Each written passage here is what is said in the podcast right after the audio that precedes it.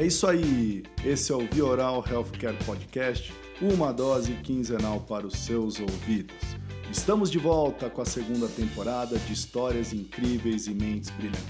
Eu sou Paulo Crepaldi, o seu host. Não deixem de nos seguir no Instagram Vioral. Sejam bem-vindos.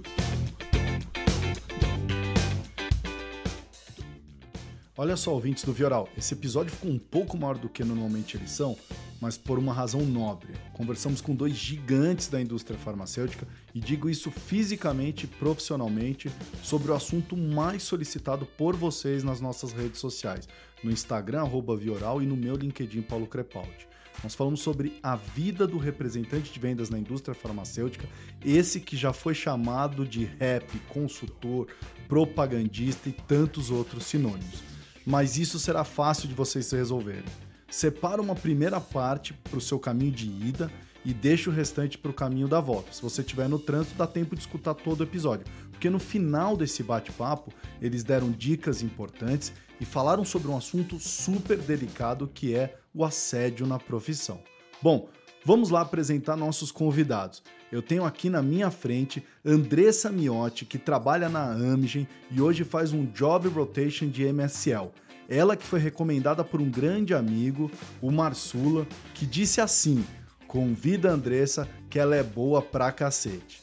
E o neófito na função, Rodrigo Guandalini, que trabalha na Esteri Pharma Produtos Cirúrgicos há 10 meses, que é um baita profissional de treinamento, especialista em inteligência emocional e que eu conheço ele de outros carnavais e hoje vive um novo desafio. Andressa, seja bem-vinda ao Via Oral. Obrigada, é um prazer estar aqui. Obrigada pela oportunidade de contar um pouquinho dessa paixão aí minha. E é isso. Legal. Rodrigo, seja bem-vindo e muito obrigado pelo seu retorno, né? Bom, Paulo, obrigado a você pelo convite. Fico muito feliz de retornar uh, e saber que aquele piloto deu bons frutos é. e que continue por muito tempo. E super feliz de estar aqui com você novamente. E quem diria, já faz mais de um ano, Rodrigo, que a gente falou da primeira temporada e daquele piloto que na qual nem sabia o que ia acontecer, se ia dar certo ou não ia dar. Então agradeço demais aí por vocês terem acreditado e aos nossos ouvintes também terem acreditado nesse projeto de compartilhar é, histórias. Bom, eu estava falando dessa vastidão de nomenclaturas que a gente tem para essa função. É, Andressa, alguém já perguntou alguma vez para você assim, como é que você quer ser chamado? Olha, é, como eu quero ser chamada, não. Mas assim, você chega no consultório, ai, você é rap, você é consultora, a mocinha aqui do laboratório. então a gente tem uma imensidão de nomes que no fim é a mesma coisa, o consultor, o rap, o hospitalar, o, é, a gente tem que fazer o possível para tentar agradar o nosso cliente, né? Essa é a nossa função. Então, uhum. independente da nomenclatura, o objetivo final é o mesmo, de todos esses nomes. Uhum. E você tem alguma preferência? Você fala, ah, eu gosto quando me chamam assim, é, ou é indiferente para você? Eu acho que o rap é sempre rap, tá. né? Consultor é um nome bonito, mas o rap é sempre rap. Uhum. Então, para mim, era indiferente de como me chama. Acho que de base eu sou rap mesmo e serei rap. Uhum. E para você, Rodrigo, você que há 10 meses nessa função, quais, que, como que você já foi chamado é, e qual é a nomenclatura que você prefere?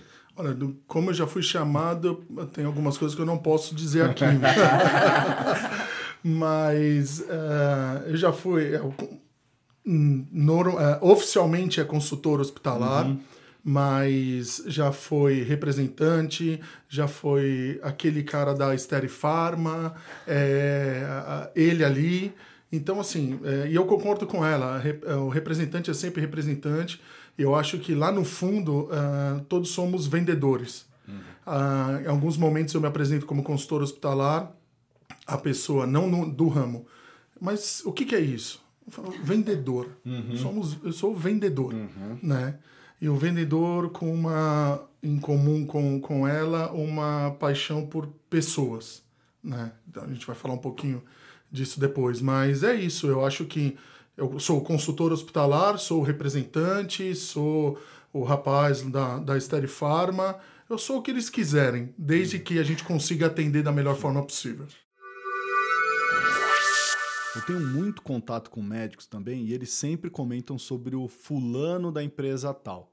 para os médicos isso fica muito gravado, né? E depois, quando troca de empresa, fica difícil descaracterizar e criar um novo sobrenome, porque é um sobrenome que vocês levam, né? Sim, e tem um lado que não é tão bacana, que é quando você vai se apresentar, olha, doutor, eu sou o Rodrigo da Esteri Pharma. Ah, tá, mas o que aconteceu com fulano? Ah, eu gostava tanto dele. Então, assim, você é uma nova pessoa que está começando uma nova história com ele, está criando aquele relacionamento e já tem esse pequeno obstáculo. Eu gostava tanto do seu antecessor, né? Por que que tiraram?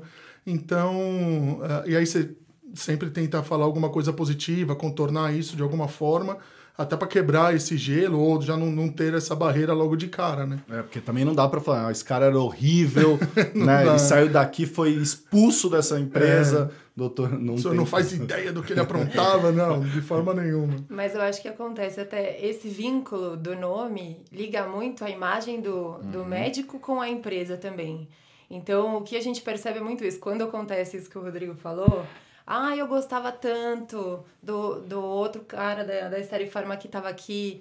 É, é uma barreira que você tem que contornar. E a gente tem também o, o contrário disso, que é, nossa, o fulano que estava aqui antes, pelo amor de Deus. E o fulano, independente de quem seja, ele carrega o nome da empresa, né? Então, isso é muito forte. É, uhum. É, é de alto impacto para o médico, hum. né? Então você vincula a sua imagem a uma imagem da empresa totalmente. Hum. Como que é ser neófito na indústria farmacêutica, Rodrigo? A indústria é um mundo que só vivendo esse mundo da indústria você consegue realmente ter ideia do que é. Uh, eu sempre tive amigos da indústria, onde uh, uh, tive esses sabia mais ou menos como funcionava a indústria, mas nunca tinha vivenciado. E aí, quando eu estava na, na, área de treinamento, nas telas, eu sentia a falta do campo. E as pessoas que têm mais tempo falavam para mim: você precisa passar pelo campo, você precisa ter essa experiência no campo, uh, justamente para você aprender como é na outra ponta, né? Uh, e é uma experiência absurda. Uhum. Eu estou há 10 meses, mas eu até brinco com a minha gerente. Eu falo para ela assim: olha, eu tenho duas férias acumuladas aí, porque é tão intenso, cara. Parece que eu estou há dois, três anos assim. Uhum. Rodrigo, você já esteve dos dois lados, como cliente da força de vendas e agora na força de vendas. O que você não tinha ideia que ninguém te contou? Então eu acho que a primeira coisa foi assim uh, ter algumas algumas uh, uh, situações que você ouvia dizer e você falava, ah, acho que não é bem assim. Vou dar um exemplo. Minha primeira semana sozinho no campo. é a pior, Andressa. A pior. Você faz monitoria, né? Faz com um, faz com outro. É linda a monitoria, é, né? É aí, maravilhoso. É, Dá tudo certo. É, o cara te pega pela mão e te leva, né? Aí na primeira semana que eu tô, que eu tô sozinho, fui para um, um hospital. Eu tinha o nome do comprador só, não conseguia falar por telefone. Eu falei, cara, vou lá. Claro que eu vou. vou lá. Cheguei na recepção, primeira pergunta: tem horário marcado? Não, não tenho, mas olha, eu vim me apresentar, eu sou um novo, novo consultor tal. Ah, só um minuto. Liga lá, fala, ah, espera, pede para ele aguardar um pouquinho. Cara, passaram-se quase uma hora e meia. Eu voltei lá. Falei, moça, só um pouquinho. você ligar de novo? E assim, eu, e como, como a Andressa comentou, cara, você é a, é a imagem da empresa. Uhum. Então eu, eu não costumo sentar no, no, nas salas de espera ou nos hospitais e tal porque o paciente tem a necessidade de estar ali. Então fico eu em pé, né? Você mesmo falou, nós somos altos, então você, altos, então você imagina. Chama pouca atenção é, ali. Né? Aparece o segurança lá esperando. Solicitando informação. É, o pessoal, por favor, como é que eu faço? Pra... Vira aí... o balcão de informação. Por favor, é. onde que fica? E aí, enfim, eu acabei uh, pedindo para a moça ligar novamente. Ah, então, ele pediu para avisar que não vai poder te receber hoje. Isso aconteceu mais de uma vez. E aí você volta pro carro falando assim, cara, não é possível. Por quê? Não custava o cara falar no telefone e tal. E aí começa a voltar na cabeça aquele papo que você tinha com a força uhum. de vendas. E você vê que, pô, não é bem assim, não é como você imaginava, né? Eu acho que nada como estar na pele do outro, né? No, o, que é, eu vi um conceito mudando um pouquinho o conceito de empatia. Não é você se ver no outro como você mesmo. É você se ver no outro como o outro, né? Então, você vivendo isso, você começa a falar, cara, não é por aí. Não, e às vezes ainda bem dele não ter atendido, né? Exato. Porque as pessoas têm dias também. Isso é uma coisa que você entende quando você começa a lidar com pessoas. Você fala dia bom e dia ruim, Andressa? É. Isso, todo mundo tem, né? Sim. Você acordou, dá pá virada. O médico também pode estar acordado da pá virada. Então, a- às vezes ainda bem que ele não tem atendido, né? Porque às vezes a forma como ele ia te atender E você, Andressa? Você veio da área acadêmica, né? Por quê? Por que rap? Eu vim da área acadêmica, eu trabalhava lá no HC, estava em vias de começar meu mestrado e eu trabalhava com o público de oncoemato, né? Então eu fazia acompanhamento do paciente, da família. Isso pra mim era uma coisa que pesava muito, que eu sou muito sensível. Nesse aspecto sou muito sensível. É, uma amiga minha que tinha formado junto comigo me convidou, ela falou: "Olha, eu tô trabalhando. Ela, na época, quando eu entrei, a gente começou com meios de compressão e órtese, né? Era uma, uma empresa só disso. E ela falou: Olha, eu tô na área comercial e tudo, eu acho mais sua cara, acho que você vai gostar. É, vem pra cá pra ver, ver se você se encaixa, se você se adequa, se gosta. E eu fui e, assim, encontrei o amor da minha vida, praticamente. É, É mesmo? iniciei- Foi paixão à primeira vista? Foi paixão à primeira vista. Andressa, a forma como o treinamento aborda, faz as práticas, condiz com a realidade do campo? Deveria ser uma coisa mais normal, né? Você tá tendo uma conversa, você tem que puxar o interesse é, da conversa pro, pro lado que você quer, mas tem várias formas de, de fazer isso, de fazer essa comunicação. E quando você sai, nossa, você sai com sangue no olho, querendo fazer tudo que falaram, nossa senhora. E você recebe muita sapatada, né? É muito comum, é muita sapatada. É da secretária, é do médico, é do paciente que tá lá fora esperando. Essa menina entrou na minha frente. Isso aí é muito comum. É esse dia a dia, esses perrengues que te dão a bagagem como rap, o tal de jogo de cintura do representante que é essencial, não é, Andressa? Que precisa ter, é essencial, assim, é inerente à função e é uma skill que a gente vai trabalhando cada vez mais. E eu- achei fantástico, só um adendo aqui na história também do Rodrigão, que ele veio pro campo pra ver também, pra falar lá pra cima depois, né? Isso é uma coisa que eu acho fundamental, né? Quem tá lá, o treinamento, o marketing, pô, vem pra rua, vem pro campo, passa só uma semaninha pra ver como é que é, entendeu? Vai lá pegar horário de médico, é muito complicado. Vai esperar o cara te atender duas horas e meia, três horas e virar e falar que não vai atender. Então, eu acho sensacional. Vou me colocar um pouco no dia a dia de vocês. Eu imagino uma situação. Fui lá, fiz uma visita, não foi tão bem, deu tudo errado. E agora? Daqui um mês eu preciso retornar. Como se preparar para a volta? Eu acho que é tentar entender os erros inicialmente. É, onde que começou a ficar ruim, né? onde que eu atravessei o samba aqui? E depois de começar a entender esses erros, preparar para a próxima visita. E não tem jeito. Treinamento, quando fala isso, é real. É, apesar de muitas vezes não ter muito noção de que, do que aconteceria nesses casos, por exemplo, né?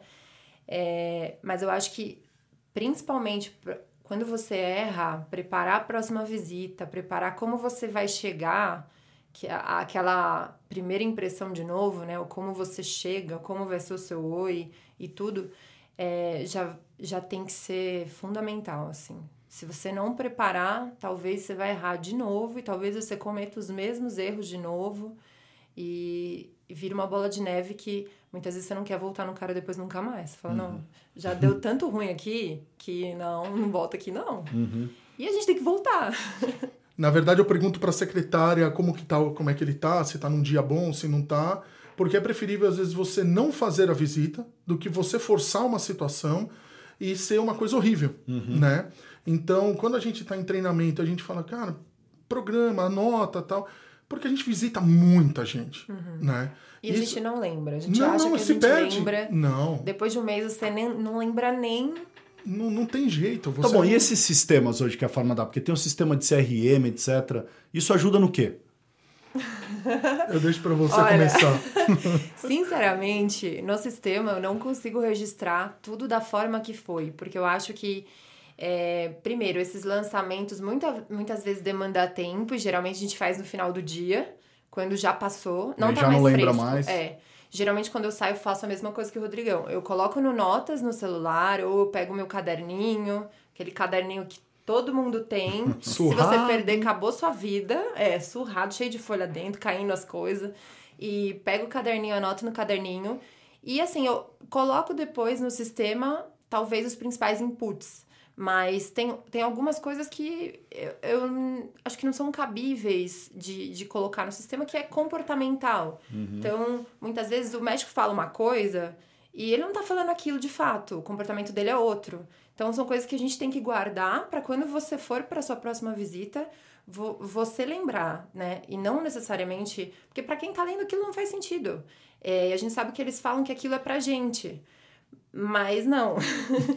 Precisa, né, necessita ter algumas informações lá e são imputadas, mas outras coisas mais comportamentais, de visão, como o médico vê determinadas coisas, são coisas que a gente tem que ter pra gente toda vez que a gente for visitar esse cara, lembrar da forma como ele pensa, do que ele gosta, uhum. como ele gosta de que eu vá lá, como ele gosta do meu bom dia, se é entusiasmado, se é calma, né? Fica tranquila. Menos. É. Então, acho que esses detalhes comportamentais, é, a gente tem que fazer isso, essa anotação pra gente levar pra vida. Vocês estão falando uma coisa que eu nunca parei para pensar sobre o assunto e acho que é importantíssimo. Visitar por visitar, se o médico não está presente, de alma e corpo, será que vale a pena? E um dos indicadores de desempenho da indústria é visitação e frequência um tanto quanto paradoxo, né? Eu acho que é tudo é muito estratégia da pessoa que está ali visitando, né? E é, eu acho que quanto mais aberto for isso, quanto mais autonomia você der para a pessoa para ela montar a estratégia dela, melhor vão ser os resultados. Mais eficaz é o trabalho da pessoa, mais assertivo é o trabalho da pessoa. Então, por exemplo, ter que fazer a visita para um cara, sendo que eu sei que tem outro muito importante, que se eu fosse, talvez geraria muito mais, é, eu acho um pensamento um pouco arcaico hoje. Né? E eu acho que, principalmente nos dias de hoje, ter essa autonomia, nossa, é um divisor de águas, né? Uhum. Para produção, para performance mesmo. Faz toda a diferença. Você ter essa autonomia para manejar a sua agenda da forma como você quiser, fazer a revisita no cara que você acha que é bom, não a empresa e, e ter essa liberdade é um diferencial muito grande. Eu concordo. É, de novo, eu acho que eu sou um cara de sorte porque os meus gestores me dão essa liberdade e eu sempre fui muito transparente, sempre joguei muito aberto. Então, em alguns momentos, eu falo para minha gestora, eu falo para ela, olha, cara, não adianta, aqui não vai sair, não tá dando certo. Uh, você me ajuda com alguma outra abordagem, com alguma outra estratégia, alguma coisa, Senão eu prefiro, ao invés de fazer visita, revisita, eu faço uma visita no mês e, foco minha energia em outro que eu sei que vai dar resultado. Né? Então eu acho que você ter essa autonomia e, e ter a, a, o suporte da, da sua gestão te dando essa autonomia e a, te, te, carimbando ali, te dando essa segurança, é, é primordial para o resultado. E, de novo, não adianta fazer visita por fazer uhum. visita. Né? Eu entendo a sua pergunta, sei que você o KPI é número de visitas, mas às vezes você faz duas visitas a menos e foi muito mais produtivo do que ter feito quatro, cinco a mais, uhum. entendeu? E eu é... acho que isso também é uma coisa que diferencia muito o líder, né, do chefe. Sim. O cara que te dá essa possibilidade, senta contigo, olha, isso aqui faz sentido, eu falando para ele, né, isso aqui faz sentido, isso aqui não faz, esse cara acho que para agora não Talvez o timing dele seja outro. O cara que faz isso, pô, ele performa melhor com certeza absoluta. Olha, esse foi um, um episódio que foi muito pedido pelos nossos ouvintes. Eles queriam escutar essas histórias de campo. Então, eu tenho, eu tenho muitas perguntas. Enviaram muitas perguntas. Eu não vou conseguir colocar todas. Mas eu vou colocar uma primeira pergunta que foi enviado via áudio pelo Fabiano Santana e eu vou pedir para vocês dois responderem, tá? Vamos lá. Oi, Paulo. Sou o Fabiano Santana.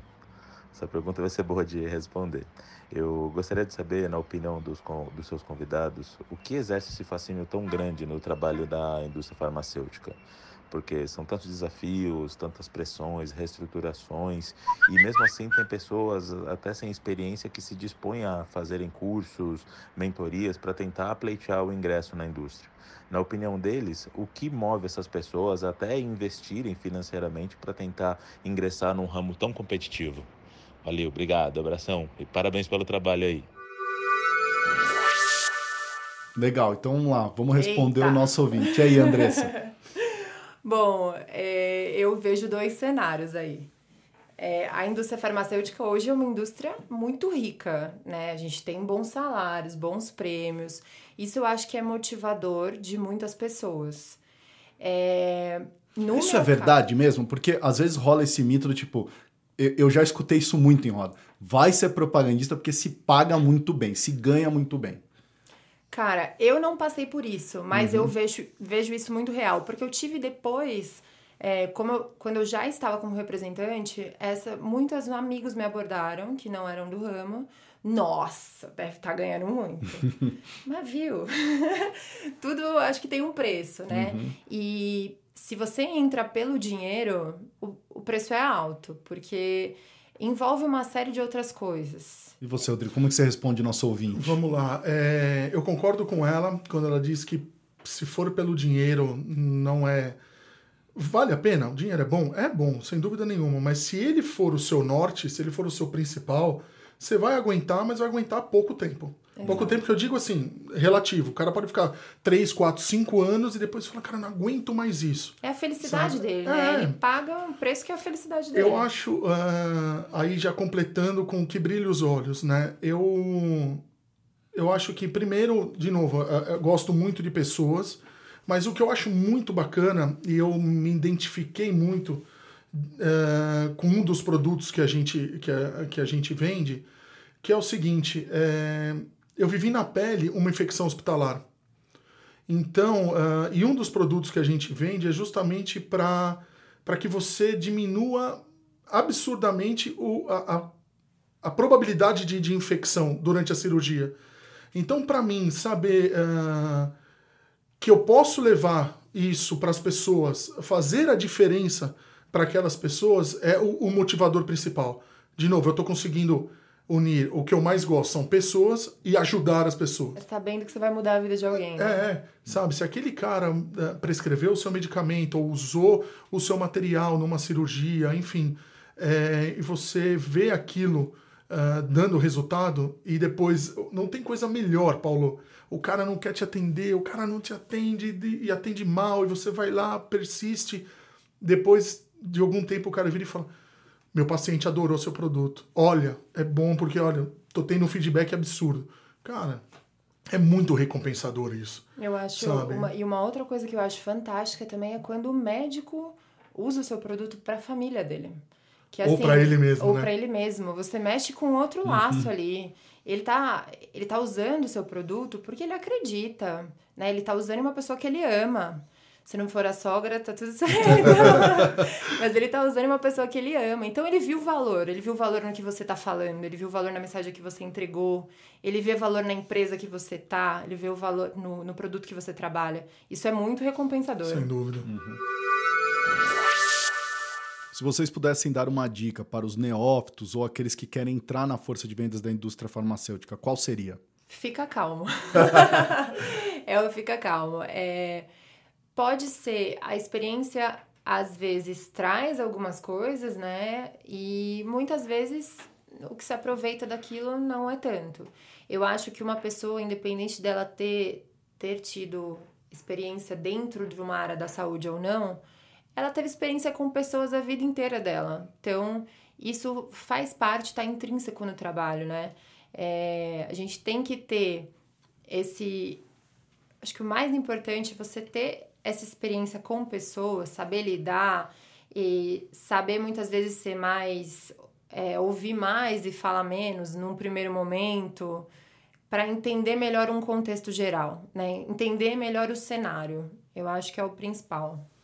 Eu, eu acho que a eu concordo com ela. Eu acho que paciência é, é você. É primordial porque é uma área difícil de se entrar. A gente sabe que a indústria uh, ela, ela é fechada, o mercado, né, o, ele é fechado. Então, procure, primeiro de tudo, procure ver uh, indústrias uh, que faça sentido para você. Né? Então, assim, por exemplo, cara, eu sei lá, eu vou procurar uma indústria que tenha o um medicamento focado em onco, ou focado, sei lá, em pneumo, hemato, enfim. Do, do que, que você acha que é bacana? O que, que você gostaria de levar? Para que tipo de pessoa você gostaria de levar um alívio? Qual vamos o seu por assim. propósito? Qual né? o, seu, é, o, o seu propósito? Na minha preparação para esse bate-papo, eu li diversos artigos sobre o novo papel do representante. Mas a definição que encontrei em todos é muito similar. Elas dizem assim: o papel do rap é tornar acessível o saber. Eu achei simplista e pensei no atual cenário da economia da inteligência artificial, na abundância da informação. Qual que é essa definição? Acho que o papel do, do, do, do representante é levar o conhecimento de uma forma mais fácil, mais prática. Porque se você lê no Google, você vai ter uma interpretação, quando necessariamente não é a, a correta. O empírico né? domina o técnico? Porque assim, você fala assim, doutor, olha, os estudos dizem, você fala assim, não, mas na minha experiência não está acontecendo isso. Não. Eu acho que um dos papéis que eu acho que do representante é levar essa informação de valor, né? A gente está em contato com vários médicos que têm vários tipos de experiência, que têm vários perfis de paciente. É, o que muitas vezes a gente vê no técnico não se aplica na parte prática. Não é a prática desse médico, é a prática de um outro médico. Vamos colocar os dois em contato, vamos ver a, essa troca de experiência deles. Eu acho que esse é o papel fundamental do rap hoje. Uhum. Tá aí, respondeu. então eu já vou emendar. Agora vocês estavam falando, e Rodrigo, você falou dessa coisa, vai acabar ou não vai? Eu tenho uma outra pergunta enviada por um dos, dos das pessoas que a gente entrevistou aqui no Vioral, que foi o Luba, no episódio que ele falou sobre se tornar empreendedor, e ele mandou uma pergunta para vocês. Como que eles enxergam a evolução digital na indústria farmacêutica? Estamos engatinhando ainda, mas eu vejo é, e um exemplo disso, né? A gente tem hoje mesmo na Amgen a gente está fazendo opt-in de e-mail. A gente já vê outras indústrias fazendo isso com WhatsApp, né? Então, eu acho que cada vez isso se torna mais comum e tem que haver essa disrupção no nosso comportamento também. Como a gente está trazendo informações? A gente está é, utilizando, fazendo uso dessa era digital para hoje trazer informações de outras formas? Pode não impactar hoje todos os médicos, a gente tem muito médico old school ainda, mas impacta a maioria. Todo mundo está conectado. Pô, a minha mãe de 60 e tantos anos fica mais no, no celular do que eu. Uhum. Então a gente tem que fazer essa disrupção, primeiramente começando por nós. Porque isso já vai acontecer quando a gente fala em termos de mundo, né? Eu, então acho que a gente caminha hoje, na, a gente engatinha um pouco como indústria farmacêutica, mas vamos ter aí mudanças, acho que muito grandes nesse cenário. Porque o, o mundo caminha para isso e também é da forma que a gente tá, tá indo, tá se direcionando. Rodrigão, já emendando o Luba, o Luba faz uma segunda pergunta. Como que você. Ele vai fazer como que eles acham que será a rotina deles em 2020? Ou seja, ele não tá nem botando distante. Não. Ano que vem. Ano que vem. Como que será a sua rotina? Eu acho que. Como eu entrei na, na, na há, há 10 meses no campo, eu já consegui trazer algumas coisas que eu já via de background. E eu sempre fui um cara ligado muito em inovação, essas coisas. Então, eu acho que eu consegui já traçar um perfil de trabalho meu que eu consigo trazer a tecnologia uhum. para isso. Eu acho que, para ser bem objetivo, respondendo a pergunta dele, utilizando mais a tecnologia no dia a dia sabe? O WhatsApp, o e-mail, provavelmente vão, vão surgir novas uh, formas de se comunicar. Tem Telegram agora também. né? Exato, o Telegram que não é. Tem muita gente que não gosta porque não é tão criptografado, a gente teve escândalos uhum. aí com o Telegram. Mas o que eu acho é, é, é, isso, é cada vez mais incorporar a tecnologia no dia a dia. Uhum. É entender, acho que a forma como você impacta o seu cliente para 2020. Então, tem o cliente que eu vou impactar no WhatsApp? Tem. Tem o cliente que eu vou impactar no e-mail? também. A gente tem outras redes, tem o Telegram, tem o TikTok. Será que começar canais falando de doença é, não seria uma via também? Começar a enviar vídeos para se comunicar, vídeos informativos, pela empresa mesmo, tentar trazer um pouco disso. Então, aí eu acho que é muito entender o individual do cliente, que isso é quem faz é o representante, né? Como que eu vou me comunicar com ele? Como ele gosta de receber essa comunicação? É, diferenciar cada cliente, segmentar esse público para depois você ver qual comunicação você vai usar para atingir. E o PVV, propagandista vendedor virtual, qual que é a opinião de vocês sobre isso que tem sido tão discutido hoje na indústria farmacêutica? Rodrigão. Olha, eu acho que pode ser que dê certo, mas a gente está muito longe de conseguir isso dar certo. Sabe? Porque, de novo, a gente vai, uh, não vai substituir o ser humano, ele vai estar tá por trás ali uh, da, daquela tecnologia, mas eu acho que ainda a gente tem, por mais que a tecnologia no dia a dia vem sendo implementada, eu acho que tudo que é mais formal né? Por exemplo, o PVV é, uma, é um caminho que é formal ali. Eu acho que ainda ah, vão ter alguns obstáculos, barreiras grandes a, a serem uh, ultrapassadas. Vai funcionar ou não, não tenho certeza, uhum. tá? Mas, de novo, é mais um teste da tecnologia para tentar uh, ganhar tempo, uh, diminuir custo, que a gente sabe, por exemplo, a gente vive em São Paulo. Como eu comentei com vocês, eu demorei uma hora e meia para chegar aqui, que são 15 quilômetros. Então, o, PVV encurta isso absurdamente, né? Mas até que ponto não só as empresas, mas os médicos estão ah, disponíveis ou estão abertos a receber esse tipo de, de, de, de atendimento, entendeu? De visita. E para você, Andrés, como é que você vê esse o propagandista virtual? Eu aí segmentaria os nichos, né? Quando hum. a gente fala de medicamentos mais sintéticos e que aí é massivamente genérico, similar, eu acho que o PVV funcionaria. Acho que a gente ainda está um pouco longe disso. Vejo também a gente longe, a gente já teve alguns pilotos em algumas indústrias e que não funcionaram da melhor forma porque o médico ainda requer muito do daquele face a face, né? De estar tá ali com a pessoa, Muitas vezes para ele é um escape de uma rotina de paciente, né? Receber alguém ali no meio do dia. Então, eu acho que ainda é, um, é muito frio, né? Primeiro, esse primeiro contato, você já faz frio. Isso é muito difícil inicialmente você criar um relacionamento, construir um relacionamento dessa forma muito distante. É, eu acredito que para o futuro, sim, para algumas linhas de tratamento, para algumas linhas de produto. E para outros mais específicos, e quando a gente fala aí oncoemato, biológicos e tudo, eu acho que o PVV não funcionaria. Uhum. A profissão de representante de vendas foi regulamentada em 1975, é muito recente. O Sérgio Cardoso, que trabalha comigo, se lembra da primeira mulher trabalhando nesse papel na década de 90. Isso é mais recente ainda. Falo isso porque a Mônica Silva ouvinte enviou uma pergunta via LinkedIn sobre assédio. Quero começar com você, Andressa. Acontece, e aí eu acredito que é muito da forma como a gente se posiciona. Hum. No começo eu passei por algumas situações mais constrangedoras, até por ter vindo neófita. Uhum. É, Mas uma... tem um treinamento? É uma coisa que se discute na indústria não, farmacêutica? Não se discute abertamente. Não vejo isso sendo discutido É mais velado, né? É mais velado. E acontece, né? Hoje em dia ainda acontece. A gente tem médicos que passam do ponto, não só médicos, colegas de, de equipe também. É... Acontece bastante, mas ainda é não se fala sobre isso.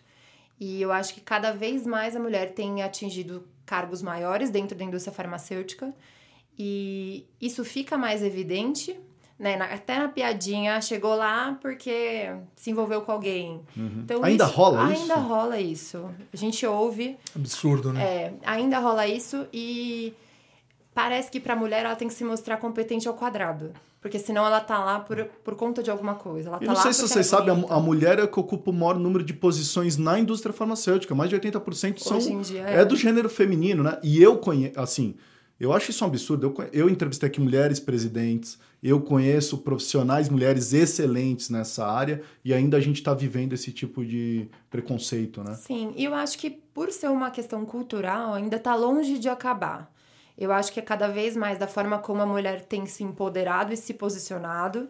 É, de permitir ser permissiva ou não algumas E, coisas. Rodrigão, eu vou jogar para você também, porque isso não acontece só com mulheres. Eu tenho amigos meus, propagandistas, que já me contaram casos que eu fiquei, assim, abismado.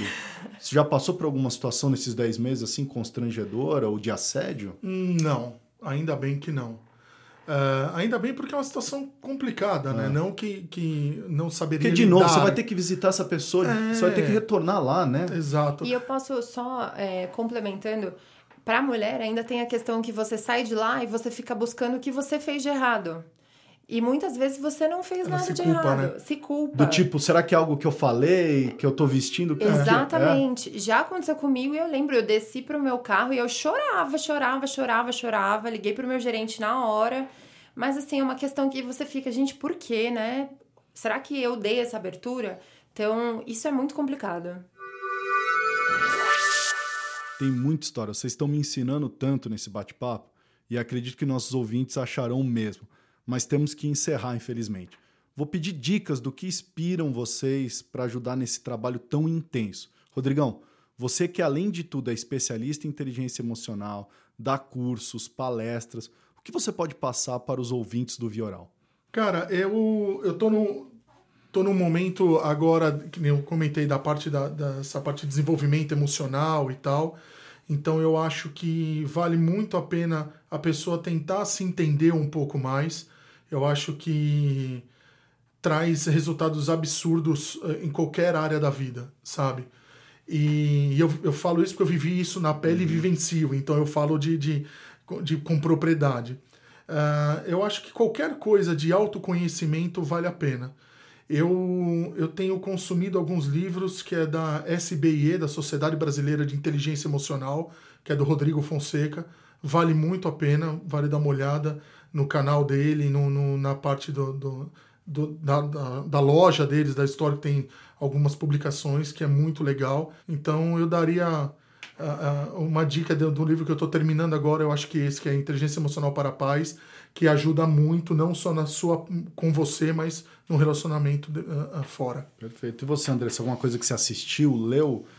Eu acho que também livros, eu gosto muito de livro de autoconhecimento, de inteligência emocional e para essa parte mais comercial que foi, acho que a área mais sensível para mim, né, por ter vindo de uma parte mais acadêmica, eu gosto muito de entrar em palestras e ir para feiras de empreendedor, que fala diretamente de venda, de comportamento de cliente. Então, isso acho que foi a parte que mais me inspirou, assim, que era uma uma necessidade que eu, que eu tinha devido à formação e de onde eu vinha e que eu precisava desenvolver. E eu acredito que, principalmente quando a gente fala de feiras, exposições, palestras, isso acaba vindo muito rápido, né? Porque a forma como eles comunicam é diferente. É, direta, é ágil. E alguma é específica que você gostou muito? Que você Nossa, recomenda? eu gostei muito do da do Vetex Day do ano passado, que teve a palestra do Que é Barack muito Obama. digital, né? Muito, de digital, e-commerce, né? Muito. E teve a palestra do Barack Obama. Bom, esse cara Nossa. é fora de série. né? né? É uma, uma experiência ali absurda. Bom, gente, eu queria agradecer muito. Foi assim, eu aprendi demais com vocês hoje. É, foi sensacional. É, e acho que eu saio daqui com, com uma- um, um aprendizado muito grande de que o papel de vocês, gente, é, é da humanização do relacionamento para o laboratório. Né? A gente está falando que é muito mais emoção do que razão. A gente está falando de que muita coisa mudou, mas a confiança é a única que não se alterou até hoje. Sim. Eu acho que esse é o papel de vocês. Muito obrigado, Andressa. Foi ótimo te conhecer, foi um prazer escutar a tua história aqui. Eu que agradeço o convite, agradeço muito a oportunidade de estar aqui. Obrigada, Rodrigão, aí também pelo compartilhamento das histórias. A gente acho que aprende todo dia e isso fomenta o nosso dia a dia como representante. É justamente isso, essa troca de experiências, essa troca de histórias, de vivência, que é legal demais. Rodrigão, queria agradecer demais o teu retorno. Depois do projeto piloto, você aqui de volta na segunda temporada, falando da tua história de vida. Muito obrigado por compartilhar essa experiência de 10 meses só. Cara, eu que agradeço. Eu. Cara, sabe que, que eu tive aqui no primeiro e, e tinha certeza que ia dar certo. parece um pouco profeta do, do passado, mas é verdade. Estou muito feliz, uh, é um privilégio poder participar aqui com você, agradecer a sua, a, o seu convite, agradecer a Andressa. Eu acho que não poderia ter sido outra pessoa melhor para dividir esse episódio, porque muita coisa a gente viu que tem em comum, e não só em vivência, mas como em pensamento. E, de novo, todo sucesso, parabéns. Sucesso para Andressa, para mim e para todo mundo aí que tá ouvindo. É isso aí. E eu quero aproveitar e mandar um abraço das pessoas que a gente tem em comum que colocaram esse time aqui junto hoje nesse episódio. Então mandar um abraço pro Emir, que é o nosso primeiro episódio do Vioral, que falou sobre liderança, viagem. O Emir tem uma experiência excelente. Teve uma, o... desculpa te interromper, mas teve um finalzinho, uma participação especial muito importante. Muito importante, exatamente. E o Marsula, que também falou no episódio aqui sobre ser gerente ou gentófilo, também que colocou esse time aqui junto. Então, um abraço especial para esses dois.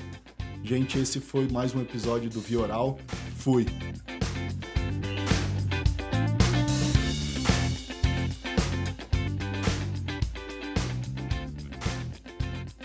É isso aí, ouvintes. Esse foi mais um episódio da segunda temporada do Vioral. Não deixem de nos seguir no Instagram, Vioral. Enviem suas perguntas, participem. Fui!